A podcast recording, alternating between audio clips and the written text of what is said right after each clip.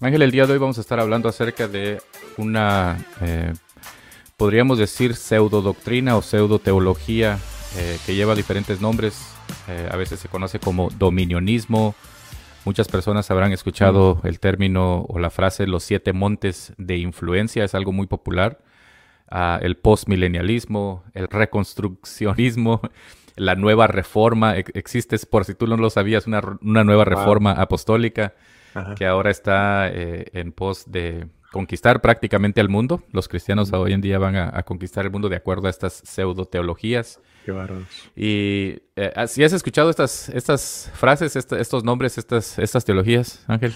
No han sido así muy conocidas. Lo único que me he enterado es que ha sido como una, una sucesión de una tras otra, que una ha generado la otra en cierta forma o entre todas se ayudan, pero al final todo se mira, eh, a pesar de que les ponemos nombres, ah, no sé, este, bien técnicos, pero al último se deducen, yo creo, a lo que tiene que ver con el Evangelio de la Prosperidad. Y creo que se enlaza muy bien con los otros temas que hemos tratado acerca de, del narcisismo, porque creo que todo esto, todo esto juega, todos juegan un papel bien esencial porque todo está conectado de alguna otra manera. Ese es un, excelente punto, fíjate, porque partiendo del, programa, del episodio pasado del, narcisismo, este tipo de teologías y creencias y pseudo teologías, por decirlo así, se prestan mucho para personas que tienen estas tendencias narcisistas, ¿no? De ser eh, quienes van a controlar ahora todo este, uh, esta nueva ah, este nuevo movimiento, por decirlo así, de, estas teologías. Y para entrar, yo creo ya eh, de lleno, primero que nada quisiera eh, aclarar o hacer la distinción de que dentro de la palabra cristiano está, hoy en día es tan amplia, ¿no? Y, creo que muchísimas personas y diferentes de tipos de religiones organizadas, entre comillas, pueden identificarse como cristianos, ¿no? Y alrededor del mundo tenemos ahorita, yo creo que ya llegamos al, estamos tocando ya los ocho eh, mil millones de personas en el mundo. En, aquí en Estados Unidos se conoce como billones, ¿no? Pero yo sé que en español son 8 mil millones de personas. De esas 8 mil millones de personas, aproximadamente, creo que son 2,5 mil millones son o se identifican como cristianos, ¿no? Están la Iglesia Católica y después de ahí todos los demás, ¿no? De esos 2,5 mil millones de personas que se identifican como cristianos, Creo que la cifra era entre 600 a 700 millones de personas. Creo que la cifra más exacta es alrededor de 660 millones de personas que se identifican como cristianos, se identifican en un subgrupo o una subcategoría de personas que en el caso yo, en, el caso mío yo me identifico también, ya nací en esto también ya hace muchos años, como pentecostal, el pentecostalismo, ¿no? Que es este subgrupo adicional que está en rápida expansión y quisiera mencionar algunos, algunas cifras también sobre eso porque creo que es muy interesante, especialmente en el sur del globo, es decir, en, en los continentes como Sudamérica, África, de hecho un poco también en el Asia, pero en estos continentes está en una expansión rapidísima. Desde 1970 aproximadamente se fue por, por, las nubes, la rapidez con la cual se está eh, expandiendo esta, este segmento del, cristianismo, que son aproximadamente 600, 700 millones de personas que se identifican como pentecostales. Y, y está, está, eh, de esos 700 mil aproximadamente pentecostales, hay un adicional subgrupo de, personas que se identifican como pentecostales que están siguiendo estas doctrinas que también desde más o menos del 1970 en adelante llevan diferentes nombres, diferentes títulos, pero la raíz, digamos, de esta pseudo teología es el conquistar al mundo para Cristo, porque el reino de Cristo, según ellos, y vamos a hablar un poquito de lo que significa esto, el reino de Cristo es, es aquí en la tierra, no es eh, eh, interno, es visible y externo. Y la iglesia debe de, a partir de, la, de, que Cristo ah, murió y resucitó en la cruz hasta su segunda venida, la iglesia está, es, es la tarea, es, ah, dicen ellos, es un assignment, no una tarea, un trabajo de la iglesia de establecer el reino de Dios o de Jesucristo aquí en la tierra Y cuando sea establecido el reino de Jesucristo 100% aquí en la tierra, entonces tiene permiso Jesús de regresar aquí a la tierra para entonces reinar. O sea, estamos construyendo, entre comillas, según esta pseudo teología, el reino de Cristo, estamos estableciendo un reino sin rey, porque el rey está en el cielo, y ya cuando nosotros establezcamos este reino, entonces Él tiene permiso de regresar y a reinar con nosotros, pero la tarea es nuestra. Esto suena un poco absurdo, Juan Pablo, porque parecería más bien como que es una comedia, pero lo triste es que eh, estas cosas están pasando en estos días y las estamos mirando. Yo jamás me imaginé que iba a mirar estas cosas que, miramos y escuchamos, porque son realmente absurdas y, y, no quiero que pienses que estoy tratando de minimizar el, el problema simplemente llamándolas absurdas. Y no, no, no, estoy tratando de hacer eso, más bien creo que eh, a, todo verdadero cristiano nos tiene que empezar a doler eso, tenemos que empezar más o menos a, analizar, oye, ¿qué está pasando? ¿Por qué está sucediendo? Y a veces me recuerda, no sé si tú en el pasado has mirado, eh, yo me acuerdo de esto hace tiempo, que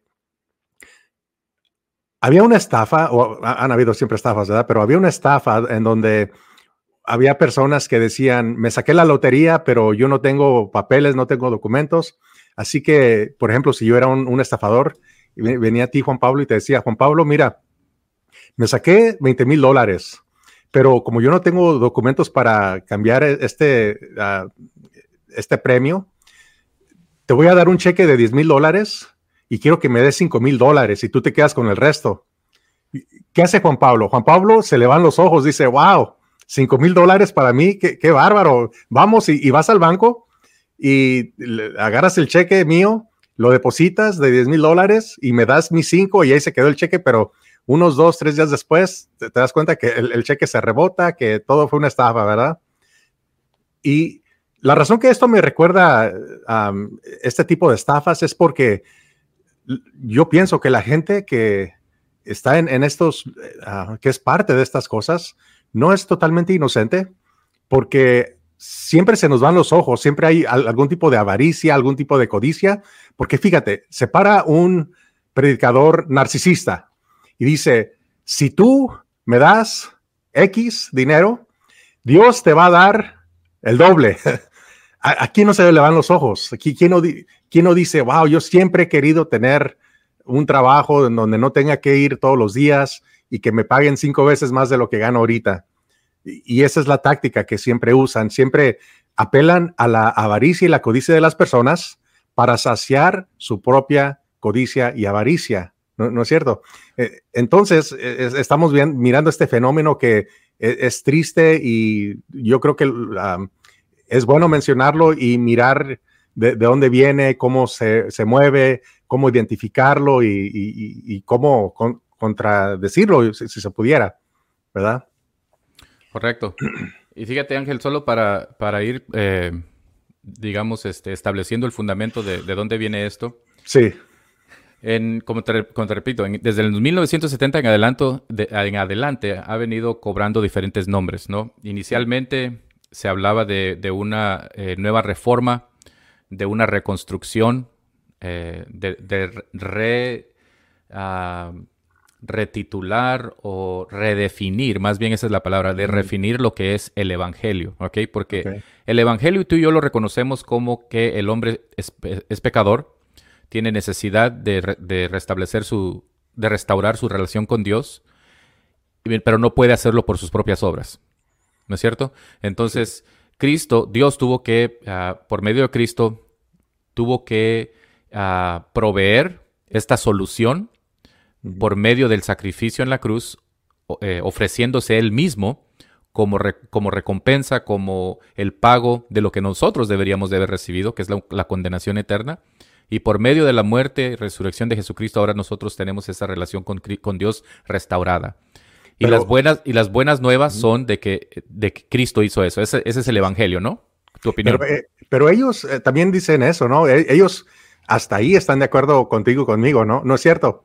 Pero creo, Que creo que esa es la diferencia, fíjate, porque ellos lo que están haciendo ahora es cambiando el evangelio para, para que tenga un nuevo significado, porque según ellos ese no es el evangelio, mm. sino que el evangelio es las buenas nuevas de que nosotros podemos, podemos tener una mejor vida en el mundo y que el hecho de que Cristo haya muerto por nosotros y resuelto el problema del pecado es solamente una technicalidad, es decir, es algo que tenía que ocurrir con el fin de que nosotros tuviéramos algo mejor. O sea que para ellos el sacrificio de Cristo tuvo algún significado. Correcto. Pero no fue el fin total. No fue el fin total sino que quiere ahora enriquecerte a ti y a mí, nos quiere dar Exactamente. Fíjate, beneficios. Hace poco escuché a un predicador de una iglesia en, en Nebraska eh, no recuerdo su nombre ahorita, pero él es un predicador de estos del, se le llaman del, reino ahora. Yo creo que las personas que, están escuchando este podcast, algunos de ellos ya, van a ser familiares con esta, esta terminología, ¿no? Del reino ahora. Y decía él en su mensaje, ok, nosotros eh, ya estamos cansados de predicar acerca de, Jesús, de predicar de la cruz, predicar del pecado. Si tú vienes y me dices a mí, ¿sabes que Tú eres un pecador y necesitas a Cristo. Y yo, eh, y responde él mismo, dice, bueno, sí, es cierto, necesito a Cristo. ¿Y qué más? Dice él, y como diciendo, ¿qué más me vas a ofrecer? O sea, él se, pone en el papel de un, de un, de un no creyente, ¿ok? De un incrédulo, diciendo, ok, la iglesia está diciendo, necesitas a Cristo, esta es la solución a tu pecado. Y después él, hace la pregunta, ¿y qué más? Como diciendo, después, como minimizando, o sea, lo, mejor que, pudimos haber recibido en nuestra vida entera de restaurar esa relación con Dios como si fuera algo que, bueno, es algo que, bueno, ya, ya, lo, ya, se, ya ocurrió, pero ahora qué viene, tiene que venir algo mejor, ¿no? Y, y fíjate, yo, eso a mí me causa un poco de disgusto porque yo trabajé un tiempo en la cárcel y déjame asegurarte que ningún preso, es más, ninguna persona en el hospital que ahorita está sufriendo de cáncer terminal, que le quedan unos días, yo te aseguro que ellos no están pensando cuánto dinero me va a dar Cristo, que no. o, sea, lo más importante no siempre es el dinero, no siempre son estas esferas de influencia que Dios nos quiere dar.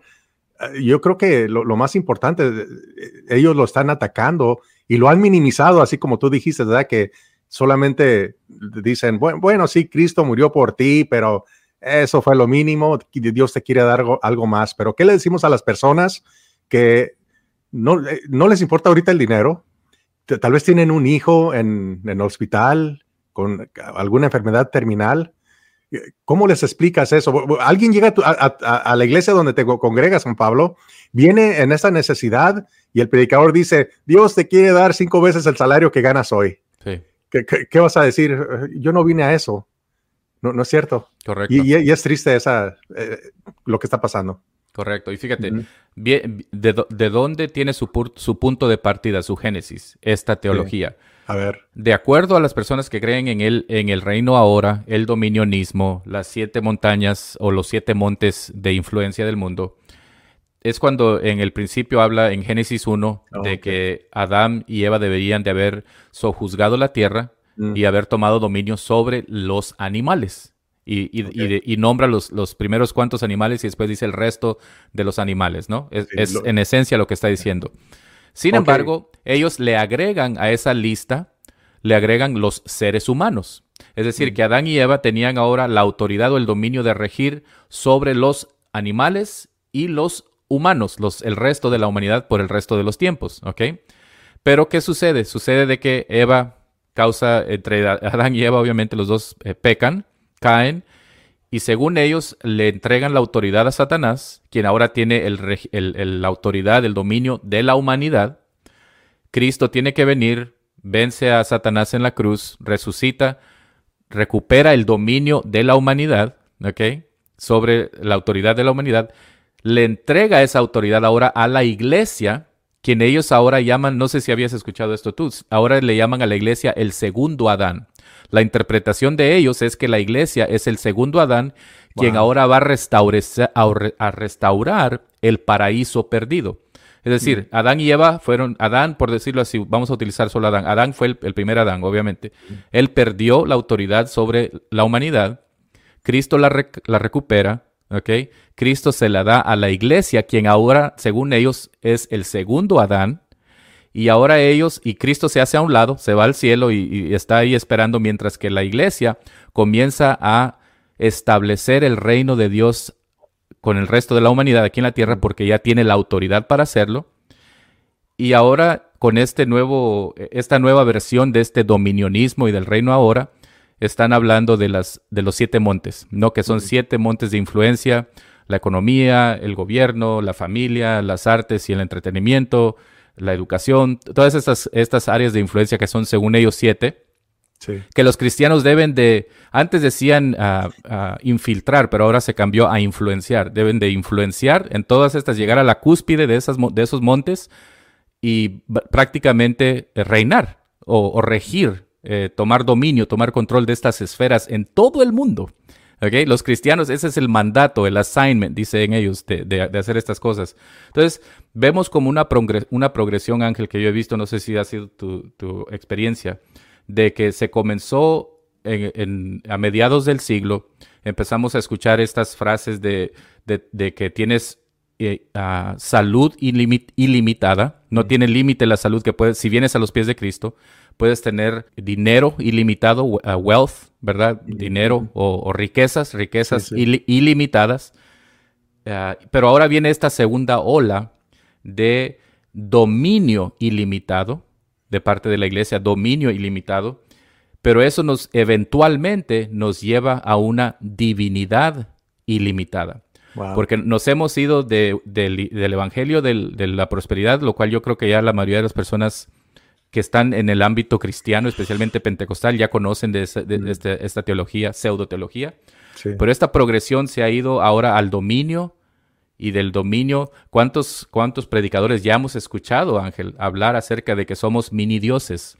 Se comparan a pequeños dioses. Sin la, y dicen, solamente no uses la, G mayúscula, usa la G minúscula. Mm. Pero es algo tan peligroso porque la progresión es de ir de la prosperidad hacia el dominio y eventualmente hasta pequeños dioses, lo cual es, apostasía. No, y, siempre eso atrae, estos narcisistas siempre atraen, ah, aunque no, no, lo quieran aceptar, a otros narcisistas, porque siempre eh, caemos en la misma. Siempre se les van los ojos a las ganancias, a las riquezas, antes de las cosas que son más importantes, más importantes en la vida. O sea, a, ver, tú, tú me estás diciendo, Juan Pablo, que Pablo en el primer siglo, él quería que los cristianos tuvieran influencia en los, en, ¿cómo se llaman? En los medios de comunicación, en el Twitter, en Facebook, porque yo, yo, tengo entendido que no había tal cosa. No. no había sistema de educación, ¿verdad? Lo, lo, único que había era más o menos el gobierno, eh, religión, pues este, había muchas. Eh, bueno, eh, eh, todo esto es eh, totalmente absurdo si de, veras nos vamos a las fuentes históricas del cristianismo, de cómo comenzó. Y de hecho, esta idea de que ahora queremos que los cristianos tengan influencia en todas estas esferas y, todas estas frases que ah, quieren usar ah, detrás de los púlpitos para hacerlas mirarse más como que de veras Dios, se las mandó. Ese experimento ya fue tratado, Juan Pablo ya, ya, ya, ya sucedió. Si, tú no sabías, Constantino en Constantinopla hizo, tomó control de todas las esferas que los seres humanos podían tomar y se las dio solamente a los, entre comillas, cristianos. Solamente los cristianos podían participar de la, de la cultura, de la religión, de todo el, movimiento civil que ah, pasaba en, en, el imperio romano. Y si no eras cristiano, no podías ser parte de, este sistema. ¿Y qué resultado tuvo eso?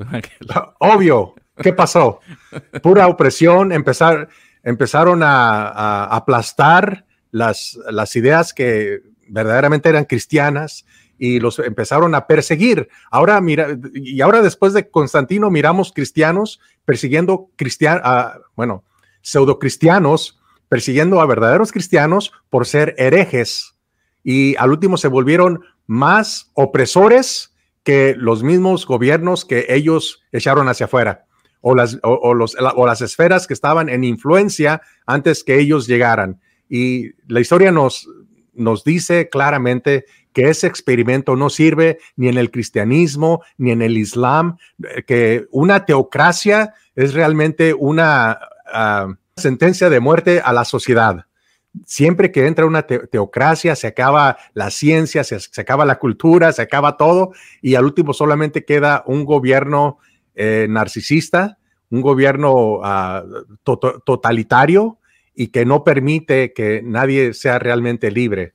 Así que mm, ah, no, no es nada nuevo, yo creo, lo que están tratando de hacer, solamente que ahora son otras personas que lo quieren tratar de hacer y, miramos que eso ah, jamás ha servido y, Dios no nos manda a, llenar esferas de, ah, más bien nos manda a ser siervos, nos envía a predicar el evangelio y ese es el propósito de la iglesia, solamente de anunciar porque viene un fin que, se aproxima y tenemos que avisarles que se tienen que preparar para eso. Ángel, yo creo que ese es un excelente punto el que has hecho ahorita. Gracias por, por explicarnos acerca del precedente, porque existe ya un precedente.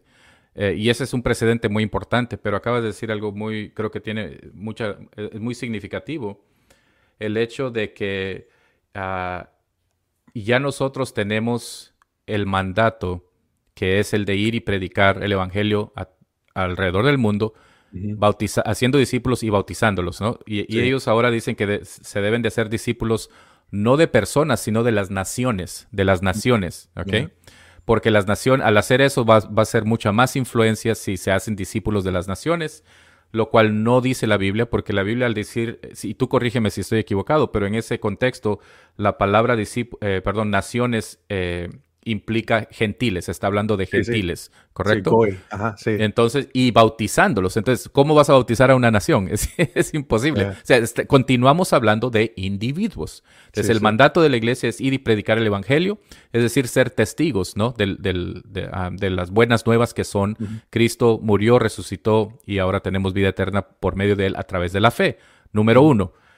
Número dos, uh, solo logísticamente, Ángel, solo viendo esto, viéndolo así superficialmente, ¿te imaginas, número uno, la presión que esto pondría sobre los creyentes que viven en, en estos países más populados? Estamos hablando de la India, de la China, tal vez en pequeños países alrededor del África, y por eso yo creo que ha habido una gran explosión de esto en, países africanos. Estamos hablando de Nigeria, de Laos, de, de, estas, de, estos pequeños países donde la pobreza es, es muy fuerte o sea, imagínate el mensaje que te están dando. Tú ven, vienes a los, a los, pies de Cristo, vas a tener más salud, más dinero, puedes dominar, vamos a tumbar al, gobierno corrupto que tienes ahorita oprimiéndote, ¿no? Y, y, más adelante ya te empiezan a hablar acerca de esta divinidad que tú puedes hasta ser un pequeño Dios, porque puedes decretar y puedes declarar cosas en existencia. O sea, tú puedes decir, voy a tener un nuevo trabajo con mejor dinero y, lo y, vas, y va a suceder como por obra de magia, ¿no? Ese misticismo.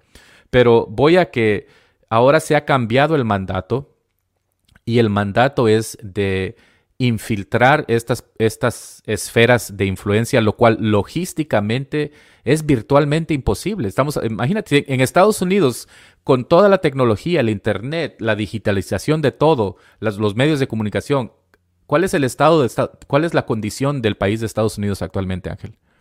¿Cuál es la condición de la, de la perversidad, de la maldad, del nivel? De, y, este, estas, estas uh, pseudo teologías creen de que todo va a ir de, mejor en mejor, de que el reino está aquí y nosotros vamos a ir mejorando la situación del mundo a través de, la iglesia, por medio de la iglesia, estableciendo el reino, y que una vez se erradique todo el mal, se ya todas las instituciones estén bajo el dominio de la iglesia, y estén y se, se, eh, se, establezcan leyes muy parecidas a leyes del Antiguo. Imagínate, ¿quién, quién va a quién va a, cumplir esas a enforzar esas leyes? Nosotros los cristianos. Entonces, si alguien está quebrando una ley que lo vamos a matar, la iglesia los va a matar porque no están, eh, no están llevando al pie de la letra en la educación o en las artes o en o sea, e, es, es, e, es, en inglés está esta expresión laughable, que es de reírse, es de dar risa eh, que realmente estén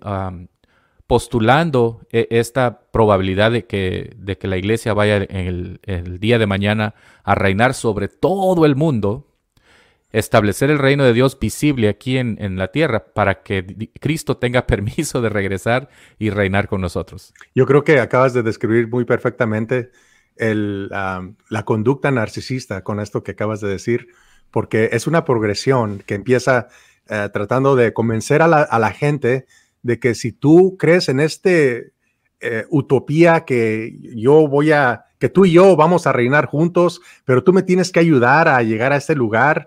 Ah, en realidad yo no, yo no quiero que tú llegues ahí, yo quiero que tú me ayudes a llegar ahí, pero quiero apelar a tu avaricia, a tu codicia, Juan Pablo, para que me ayudes, porque en realidad el que quiere llegar ahí soy yo.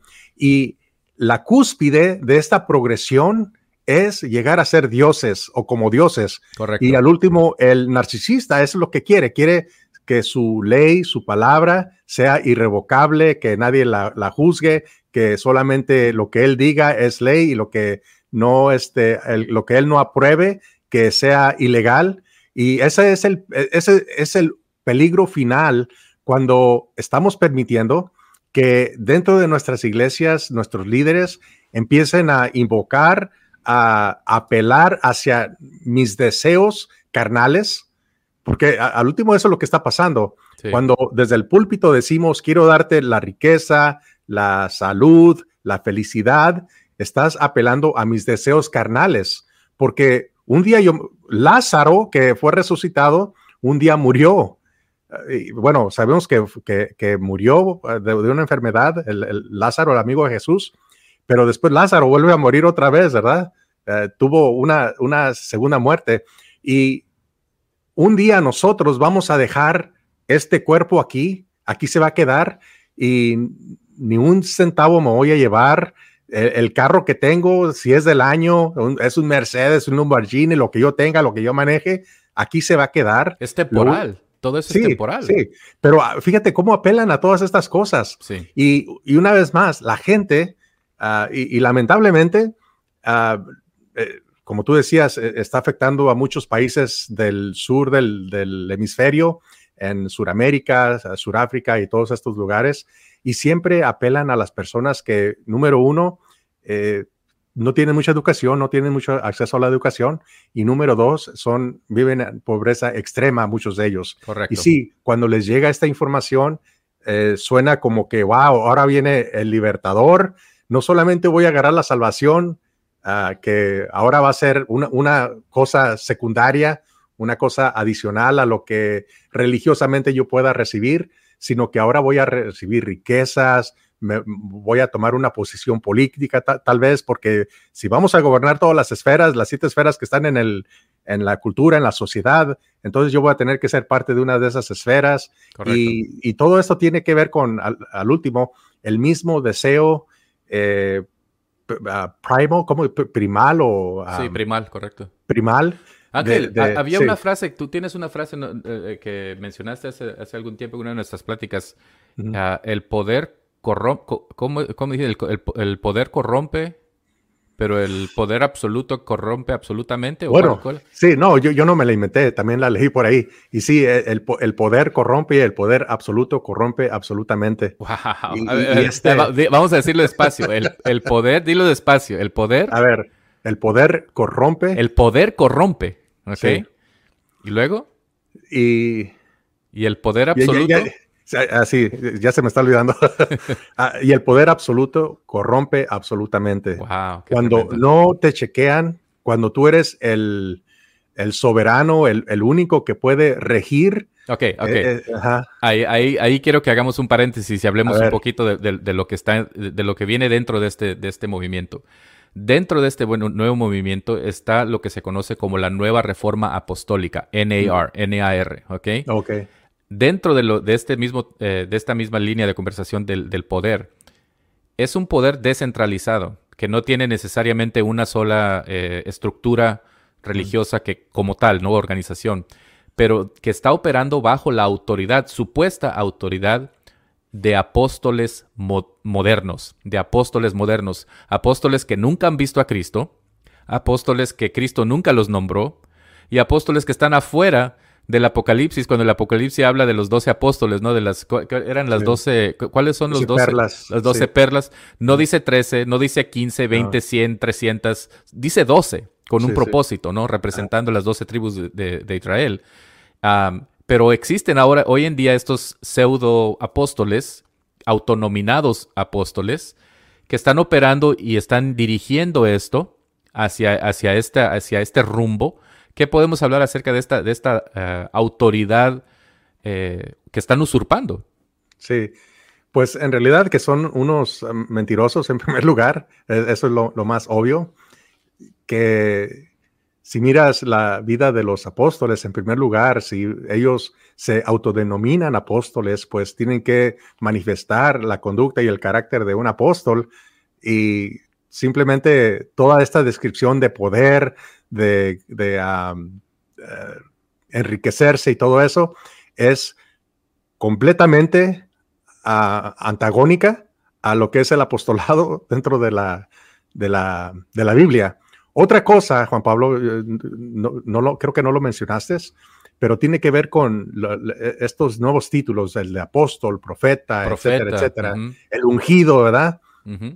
Y, si vieras tú el rol, el rol del profeta del Antiguo Testamento específicamente, solamente hay, ya cuando, si, juntaras, por ejemplo, todas las profecías todos los escritos de, profetas en el Antiguo Testamento y los puedes hacer que quepan aquí en este espacio entre mis dos manos, solamente tanto así habla de las profecías mesiánicas futuras. El resto, un milímetro, un, milímetro, un centímetro. Sí, e, e, es, lo mínimo. No, dijeron mucho. Lo que dijeron fue muy importante. No quiero minimizar eso. Fue importante. Claro. Pero el rol del profeta jamás fue de ir con, por ejemplo, con el rey, ¿verdad? El rey es el, ungido, ¿verdad? Eh, eh, ah, eh, la, palabra Mashiach quiere decir ungido, Cristo quiere decir ungido. El rey era el ungido de Jehová, ¿verdad? Bueno, el rey se, se podría categorizar que es el pastor de una congregación.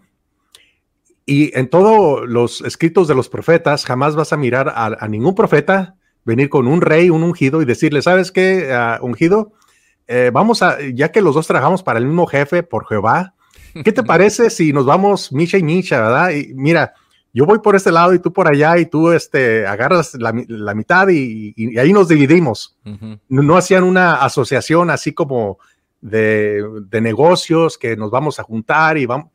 Era lo contrario.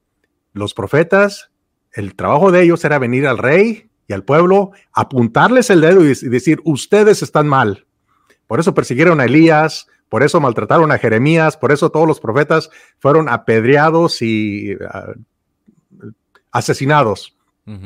Porque todos ellos, ninguno de ellos fue el mejor amigo del rey.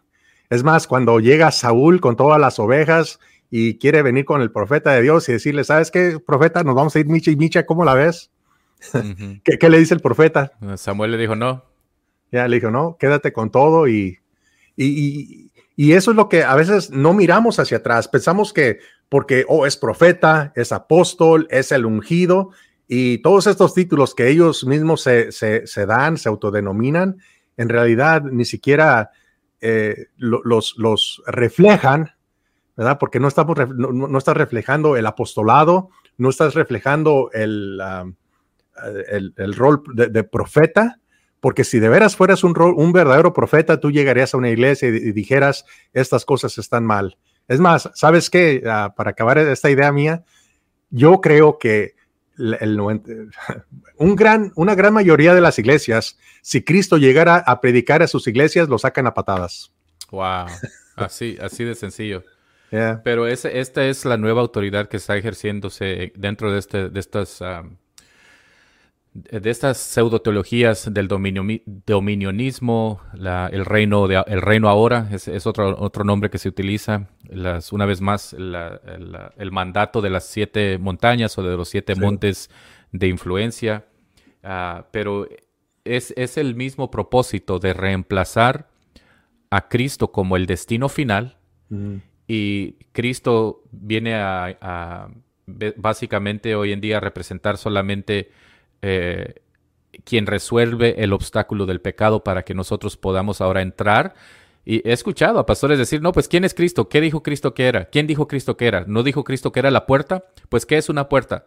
Una puerta solo es para, para, para que llegues y toques y toques y toques y adores a la puerta. Oh, qué bonita puerta. Oh, qué bonito color de la puerta. Oh, qué bonito diseño de la puerta. No, entra, dice, porque al entrar, como diciendo, Cristo es solamente el, el portón, la puerta la manera, la llave para entrar hacia algo mejor, que es el reino de Dios. Entonces, dentro de, la de esta pseudo teología, el reino de Dios es, fue el propósito, eh, es el destino final y no Cristo. Cristo es solamente quien resolvió el problema de nosotros para poder alcanzar el reino de Dios, que es eh, esta, estos beneficios eh, terrenales, estos beneficios de la salud, los beneficios de la, la, riqueza, del tener suficiente. Y, y, es curioso porque, fíjate, si tú escuchas muchas de las predicaciones de estos pseudo apóstoles, profetas y aún pastores que hoy en día están utilizando este método y enseñándolo en sus iglesias, regresan siempre a hablar acerca del dinero. Y yo, yo sé que las, las, las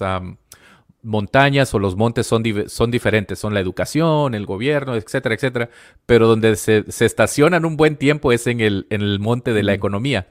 Y no hablan en términos de la economía, de lo que verdaderamente implica el ser, llegar a la cúspide de, la, de la economía global, porque Ángel, al hablar de la economía global, estamos hablando de, de, un régimen tan complejo y sofisticado porque cada país, cada, cada continente tiene sus propias, sus propios mecanismos, sus propias ah, leyes, sus propios, su propia filosofía de lo que implica la economía de su propio país. Y, a, pesar de que estamos interconectados por medio del globalismo, o sea, e, estamos hablando de algo tan complejo, tan enorme, de cantidades de, dinero tan, o sea, son fuera, fuera, de, fuera de serie, completamente. Entonces, logísticamente, solo de el, querer, el querer eh, eh, insinuar de que nosotros, una pequeña, eh, un pequeño subgrupo de los cristianos van a poder tener esta influencia de manejar la economía global,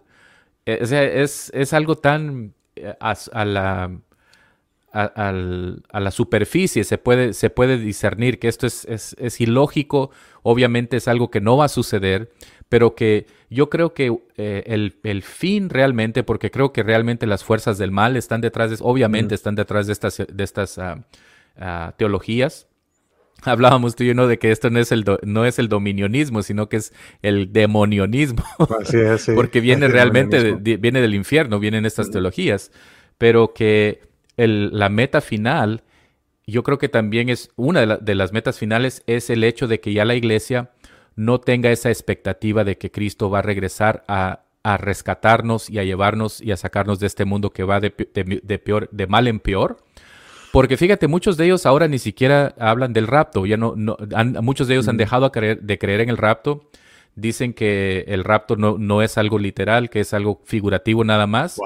Y que, que, fíjate, el hecho de que nosotros hablando abiertamente y honestamente, nos podemos dar a, la superficie cuenta de, que esta, esta meta es casi virtualmente imposible, ¿no le daría esto una incentiva a los creyentes de decir, bueno, pues si Cristo no va a regresar, hasta que se establezcan todas estas cosas en, la tierra, pues falta muchísimo para que eso... Mm. Y ellos dicen, ellos dicen que esto no lo, van a, no, no lo van a lograr en, en 10 años, en 20 años, en 100 años, que solamente Dios sabe cuánto tiempo van a lograr.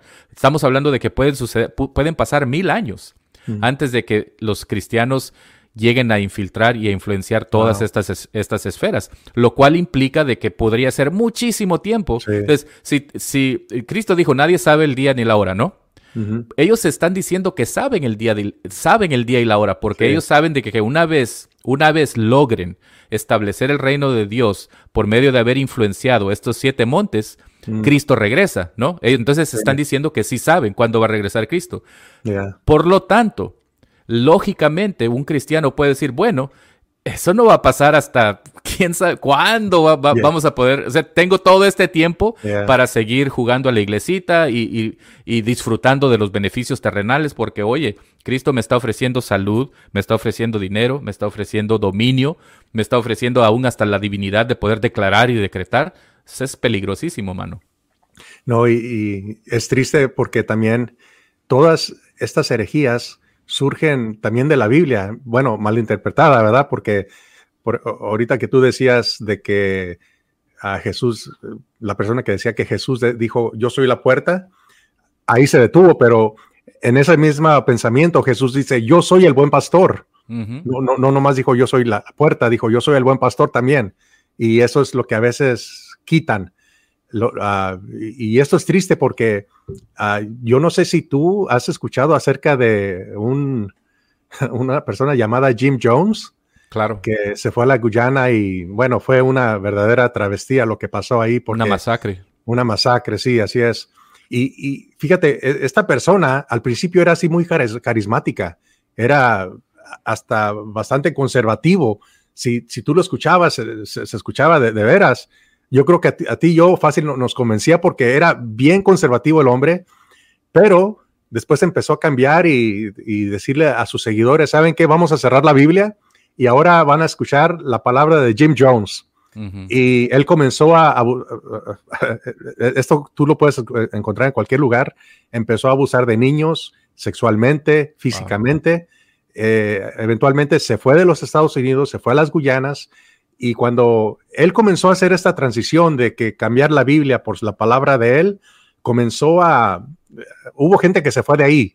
Yo creo que no, recuerdo bien la cifra, pero fueron como un 30% de las personas que lo seguían, se fueron de la iglesia el otro 60 lo siguió hasta la Guyana. Y lo triste es que la gente que fue engañada jamás se tomó el tiempo para verdaderamente leer en la Biblia exactamente lo que decía. Y lo que tú estás describiendo, Juan Pablo, acerca de, del NPR, la meta final de conquistar al mundo, eso básicamente lo dice el Apocalipsis, que va a haber una mujer de púrpura sentada sobre una bestia escarlata. Está hablando del dominio religioso sentado encima del, gobierno mundial. O sea, si de veras estamos eh, ah, queriendo conquistar al mundo por medio de todas estas esferas, más bien parece que se, está tratando de hacer que haya una religión universal, mundial, la cual va a llegar a tomar el control del mundo entero. y sabes qué, sabes qué, yo creo, yo creo que por ahí va la cosa. Yo creo que por ahí va la cosa. Tú sabes lo que es el ecumenismo, ¿no? Sí, sí. El ecumenismo, de, estamos hablando de que la unión de todas las religiones. Sí. Y tal parece ser que por ahí van las cosas, porque hemos estado ya viendo líderes importantes, aunque, aunque continúa siendo un porcentaje muy mínimo en términos del total de cristianos alrededor del mundo, sigue siendo importante. Y, líderes importantes dentro del pentecostalismo están ya abriendo el diálogo entre diferentes otras religiones que están hablando de este ecumenismo. Entonces, eh, es muy probable que para allá, para allá vaya la cosa y los pastores ahorita que están aquí, que están leyendo estos libros, ahorita está muy popular un señor que se llama eh, Johnny Enlow, que está él fue el que escribió este libro de las siete montañas o los siete montes. Y estamos viendo cómo estos líderes ahora están hablando ya con estas otras religiones y como diciendo, hey, todos podemos trabajar sobre la misma meta, ¿no? De, establecer el reino de Dios, las buenas obras. Nosotros los cristianos vamos a hacer buenas obras. Y sí, ciertamente Cristo nos llamó a hacer buenas obras, pero ese no es el Evangelio. El Evangelio es predicar al Señor, ser testigos del Señor. Y tú mencionabas algo muy importante, Ángel, acerca del discernir eh, los espíritus, ¿no? de, de, probar la palabra y probar lo que se está predicando. Y este es, eh, yo creo que es, es, nuestra, nuestro mayor deseo aquí en Telos, en este podcast, de que la iglesia despierte y no se deje llevar por, lo, por todo lo que te está diciendo el, el, nuevo tema del pastor. Cuando tu pastor no esté, no esté predicando de manera expositiva, guiándote texto por texto en los domingos y, y se le vengan a la mente temas, ten cuidado, no quiere decir que todos los pastores que no predican expositivamente sean malos, pero tienen más mayor tendencia o mayor susceptibilidad a predicar cosas que no son bíblicas, porque van a empezar a predicar de un libro, de un nuevo concepto, de una nueva teología. Y Ángel, dime tú, contéstame honestamente, alguien que va a venir a predicarte una herejía, ¿va a llegar con un 666 en su frente? O, va a llegar, deja, termino la pregunta, o, o va este o va a llegar diciéndote, sabes que yo soy un tergiversador de la, de la palabra, pero aquí te va, ahí te va el, nuevo tema, ¿no? Y por lo general son personas, Ángel, que son carismáticas. Que, tienen, que tienen una habilidad de, de, hablar muy bonita, de escribir, ¿ok? De, tal manera que la gente dice, wow, este, ¿cómo, cómo entienden la palabra? Qué bien la... Y fíjate, quiero contarte una historia y quiero que me des tu opinión, Ángel. Y no, es una, esta es una historia real, ¿ok?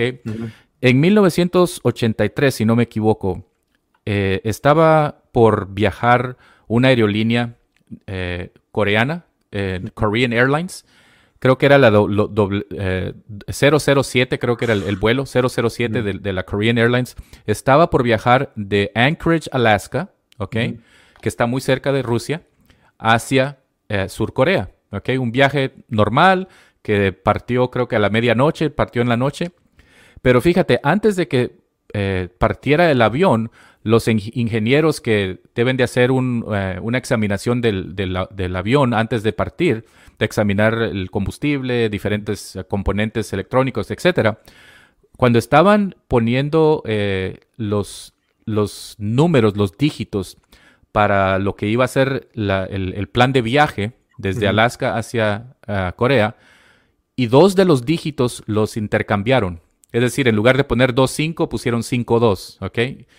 Y eso causó que una vez eh, partiera el avión, empezó a desviarse de la ruta que debería de haber tomado.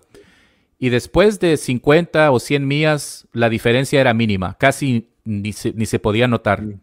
Pero a, manera de que entre más espacio eh, había entre el, punto de, partida hacia el punto al destino final, más se desviaba el avión. Mm y más obvio era la, desvianza del avión. ¿Y qué ocurrió?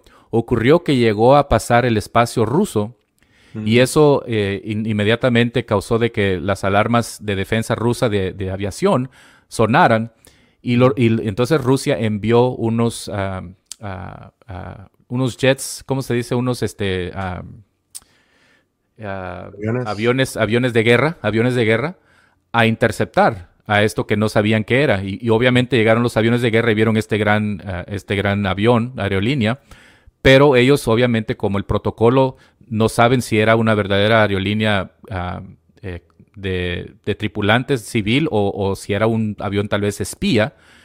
Entonces ellos por detrás empezaron a enviarles eh, señales, a querer hablar con ellos, aún dispararon hacia, hacia la dirección del avión sin pegarle, pero por una u otra razón los pilotos nunca se percavieron, eh, se percataron, perdón, de lo que estaban tratando de hacer estos pilotos de guerra rusos. Y el final de, lo que ocurrió es de que terminaron los pilotos rusos eh, disparándole misiles al avión y todos los, eh, creo que la cuenta final eran de 200, 269 personas perecieron en ese avión única y sencillamente por un error muy mínimo que al principio del error casi era innotable, pero que a manera de que iban avanzando más y más el avión se iba haciendo más y más significante. ¿Qué tiene esto que ver con lo que estamos hablando hoy en día? tiene que, ver que empiezan con con, ah, con algo bien sutil que, es, eh, dices tú, eso, esto no, no es algo grande, no es algo muy, mm. ok, eh, Dios quiere darme más dinero, quiere darme más salud, pero a manera de que va avanzando esa mentira va haciéndose más y más y más grande y más destructiva. Sí, yo creo que eso también sigue el mismo, ah, aunque es una historia real, sigue ese mismo paradigma que estamos tratando de, Ah, de, analizar, de que sí, comienza con un pequeño error que se va empeorando, pero eh, esta aerolínea aparte tuvo alguien que le estuvo avisando, oye, quiero comunicarme contigo, te voy a mandar unos misiles al lado y ni aún así quiso, o, por alguna otra razón, no hubo esta comunicación, no, no se pudieron comunicar y acabó siendo una tragedia. Y yo creo que tú y yo estamos ahorita, yo creo como estos pilotos rusos que estamos tratando de levantar las alarmas y decir, oye, ah, analiza bien las vas cosas. Por, vas por mal rumbo. Sí, porque tú decías, por ejemplo, que ah, no, no, va a, no va a llegar un predicador falso con un 666 aquí en la frente, ¿verdad?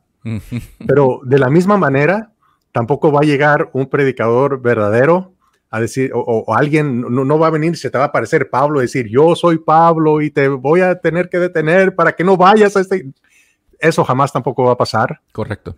Sino que dice Jesús en, la parábola, más bien en la historia de el rico y Lázaro, que dice, tienen a Moisés y a los profetas, a ellos escúchenlos.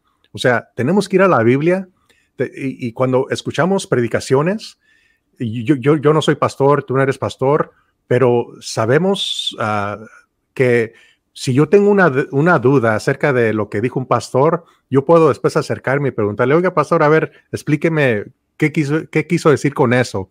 Y eso yo creo que ningún pastor lo debe tomar como un insulto, como un reto, sino más bien de tratar de aprender, porque podemos aprender los dos juntos, ¿verdad? Así que si si yo fuera una persona miembro en una congregación donde empiezo a escuchar este tipo de ideas, que vamos a conquistar los siete montes, vamos a, conquistar eh, las esferas de la influencia y todo esto, yo creo, que sería un buen momento para empezar a detenerse, informarse un poquito y preguntar, oye, pero este, e, esto cómo concuerda con la Biblia y vas a empezar a mirar que van a usar porciones específicas y no se van a salir de ahí por ejemplo, la, que mencionaba hace rato, que Jesús es la puerta y la puerta no, no sirve para nada más que para que entres, pero después de ahí ya, no dicen lo, demás que sigue, que Jesús es el buen pastor y, empiezas a, te, empiezan a engañar, empiezan a endulzar su lengua y a, decirte cosas que tú quieres oír, porque al final eh, lo, lo, que están tratando de hacer es convencerte, en primer lugar, para que les des tu dinero y después que les des toda tu confianza, que después si viene alguien y te dice, oye, vas por mal camino, mira, aquí dice la Biblia esto, tú te, esta persona se va a levantar y va a decir, ustedes están mal, porque van a estar tan saciados de este, ¿cómo se dice? De, esta idea, de este mundo que este predicador les está diciendo, que, van que, lo van a creer como que fuera la realidad. ¿Verdad? Y, eso es lo que, lo que es muy peligroso porque al final del día pueden acabar como esta tripulación, este avión en donde fue al final... Muy triste. derribado, así es. Y fíjate Ángel, gracias por eso. También fíjate que hay una frase que dice que a veces la mentira se esconde a plena luz. Mm. Hidden in plain sight. Ese es el dicho, ¿no? De que la, mentira se esconde a plena luz. Ah, un estudio que, leí recientemente habla acerca de a quienes realmente, si te pones a pensar, beneficia o beneficia, no sé cuál es la palabra correcta, beneficia o beneficia, el, e, este, esta pseudo teología, por ejemplo, la de los siete montes, siete montes de influencia, o el dominionismo, o la nueva reforma, a quienes realmente benefician son a las personas que tienen, que ya tienen el poder, que ya tienen dinero, que ya que ya ejercen posiciones de liderazgo en las iglesias. Estoy hablando de pastores, estoy hablando de supuestos apóstoles, de supuestos profetas. Ahora, ¿por qué digo que la verdad está escondida a plena luz? Si tú te pones a examinar, Ángel, ¿ok? Hay un, hay un muchacho, eh, no recuerdo su nombre ahorita, pero escribió un libro. Él empezó una cuenta de Instagram eh, dentro de la cual empezó a, tomar fotos que los mismos pastores y evangelistas estaban poniendo en sus redes sociales de ellos mismos, porque ya ves que los pastores narcisistas les encanta tomarse fotos de ellos mismos y, salir ahí en las redes sociales. Y empezó a darse cuenta, porque él es aficionado de los tenis y le encantan los tenis a este joven que hizo esto, empezó a darse cuenta que los tenis, ¿ok? que estaban usando estos predicadores eran tenis que no, no los vas a poder encontrar ahí en aquí en el, en el, centro comercial que valen 90, 60, 100 dólares. No, estamos hablando de tenis que valen de 500 dólares para arriba. O sea, que una persona como tú y yo que tenemos un salario normal, promedio, etcétera, difícilmente vamos a poder dentro de nuestro presupuesto tener el alcance de comprar un tenis tan caro, ¿ok? Y estamos hablando a veces de tenis que valen hasta 5 mil dólares, no 500 dólares, Ángeles, 5 mil dólares. Entonces este, este chavo empezó a poner, eh, llamó el, el, Instagram, su Instagram, uh, Preacher Sneakers. No sé si lo has visto. Te lo recomiendo. Ve, véelo cuando tengas oportunidad. Es en Instagram, se llama Preachers Sneakers. y, hoy en día ya obviamente está mucho más avanzado. Enseña, a veces traen sus camisas Gucci, sus cintos, todas estas cosas que son de pura marca carísima. Entonces, ¿por qué la mentira está escondida a plena, luz, Ángel? Estos supuestos apóstoles o predicadores, pastores que están hablando de los siete montes de la influencia, si te das cuenta, generalmente los vas a ver con sus con su ropa cara, con sus tenis caros, con sus cintos caros, con sus camisas o hoodies que son de marca carísima, con su oro por todos lados, ¿ok? Manejando carros de último modelo, ¿ok? O sea, te están diciendo, te están diciendo lo que están haciendo con ese dinero, que tienen generalmente un libro y para, para poder entrar en estos círculos más elevados, por ejemplo, ya a nivel de apóstol, tienes que ya tener, por ejemplo, algún milagro registrado, ¿no? De algo, generalmente tienen una o dos historias muy... Ah, infladas de algo que ocurrió en su vida o, pudieron ellos lograr para poder penetrar y ser parte de este círculo pequeño de, los apóstoles, ¿no? Pero generalmente los vas a ver con, a, la última, con su, con su aspecto, eh, digamos, de, vestimenta. Es algo obvio, pero como a veces estamos tan ciegos, no podemos ver la verdad que está enfrente de nuestros ojos, Ángel. O sea, ¿cómo vas a poder contrastar a Cristo que nació pobre? Escucha bien, nació pobre, creció pobre y murió pobre. Ahora ellos dicen, no, cuando tú vienes a los pies de Cristo, tú vas a nacer rico, vas a vivir rico y vas a morir rico. Sí. Qué contraste tan tremendo, ¿no? Sí, sí, no, y um, está tremendo porque eso me, me, recuerda mucho. Yo no sé si tú has ido a una plática de una pirámide en el pasado, pero las pirámides usualmente es más o menos la táctica que usan, ¿no? Dicen, mira, si tú y ah, empiezas a vender, a mover este producto o, estas ideas que nosotros tenemos, vas a empezar con una persona y después vas a tener dos y, así vas a ir generando más y más ingresos. Y luego el siguiente paso que usan es este.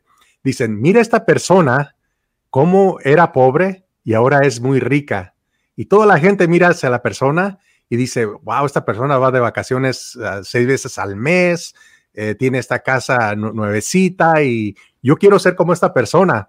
Y, están apelando a, este tipo de, ah, avaricia. Una vez más, que creo que lo, estoy repitiendo bastante, pero es la misma táctica. Tú dices que la verdad se esconde a plena vista y cuando miras este tipo de presentaciones en donde pasa el predicador o lo que sea, ah, y, pasa con este, esta ropa y tiene esta conducta, eh, tienes que abrir, tal vez abrir un poquito los ojos y ver la, realidad.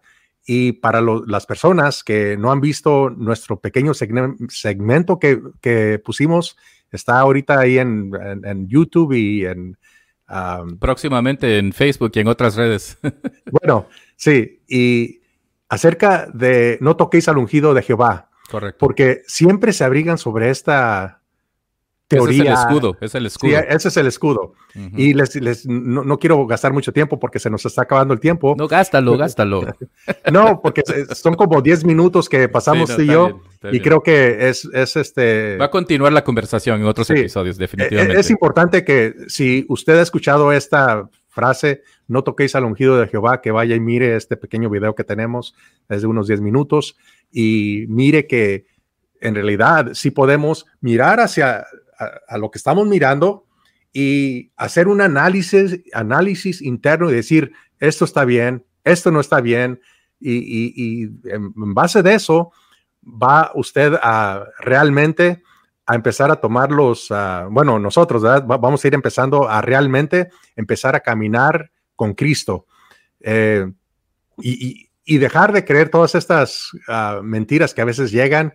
Dijo una vez este Sigmund Freud, yo no estoy de acuerdo mucho con Sigmund Freud, pero ah, bueno, si, si, tú, no sabías, Sigmund Freud es el padre de la psicología moderna, ¿verdad? Correcto.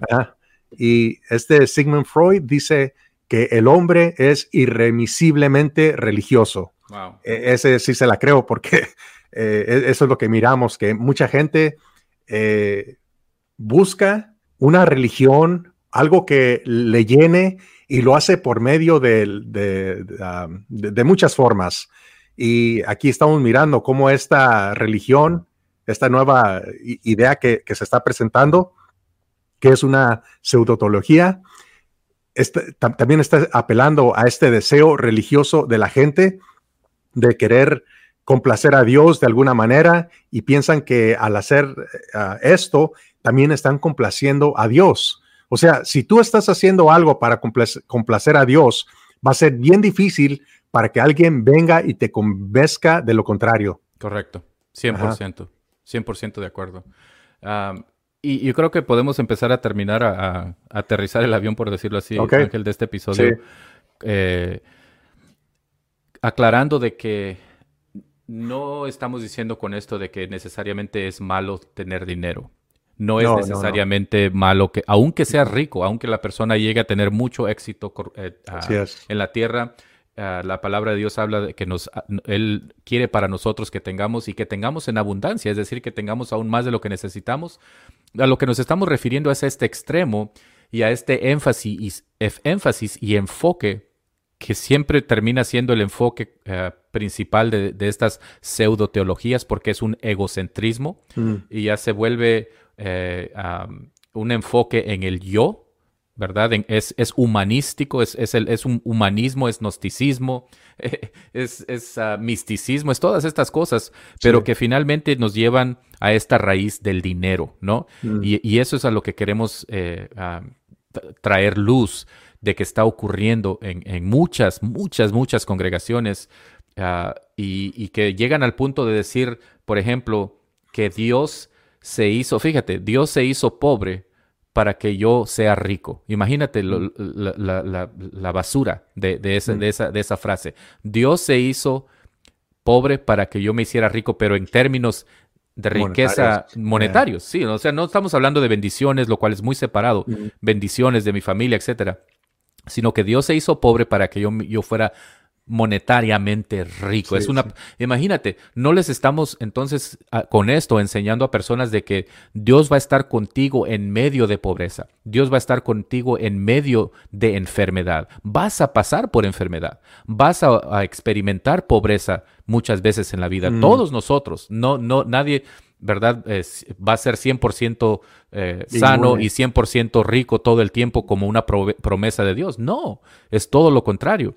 Entonces, quiero terminar yo, al menos de mi, por mi parte, Ángel, con este versículo en 1 Timoteo capítulo 6 y versículo 3 en adelante. Dice, fíjate, es algo bien tremendo. Si alguien enseña falsas doctrinas, apartándose de la sana enseñanza de nuestro Señor Jesucristo y de la, y de la doctrina que se ciñe al verdadero a la verdadera religión es un obstinado que nada entiende. Ese tal padece del afán enfermizo de provocar discusiones inútiles que generan envidias, discordias, insultos, suspicacias y altercados entre personas de mente depravada. Fíjate, mm. carentes de la verdad. Este es de los que piensan que la religión es un medio de obtener ganancias.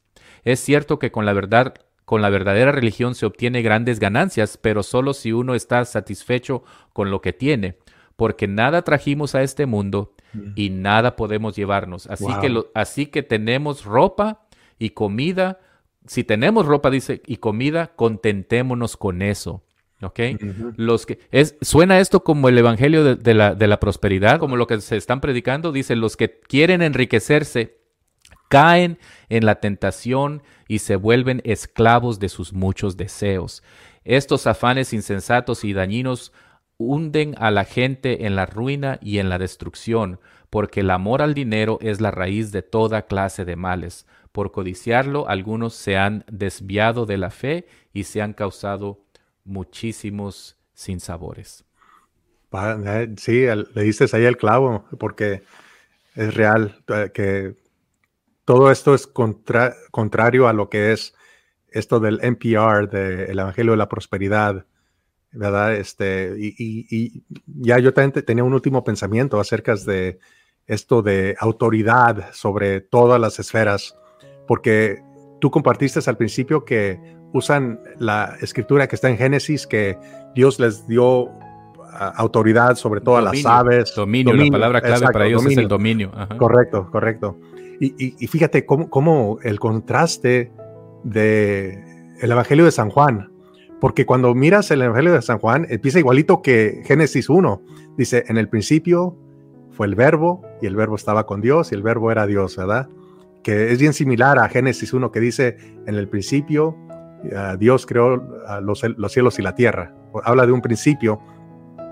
Pero luego, cuando llegas al final de la creación eh, del ser humano y, y, le da el dominio sobre todos los seres vivientes en la tierra, Juan dice, a, los que son engendrados en su nombre, les dio autoridad, potestad, dominio de ser llamados hijos de Dios.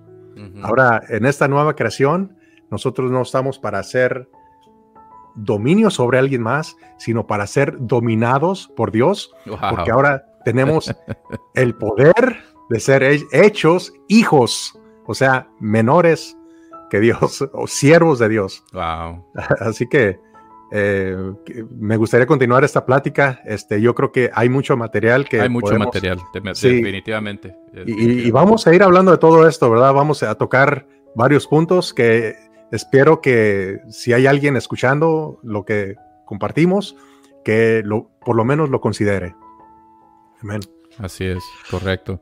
Gracias, Ángel, por reunirnos Juan Pablo, esta, gracias. vez. Dios te bendiga y hasta la próxima. Ok, Dios te bendiga, Juan Pablo. Bye bye.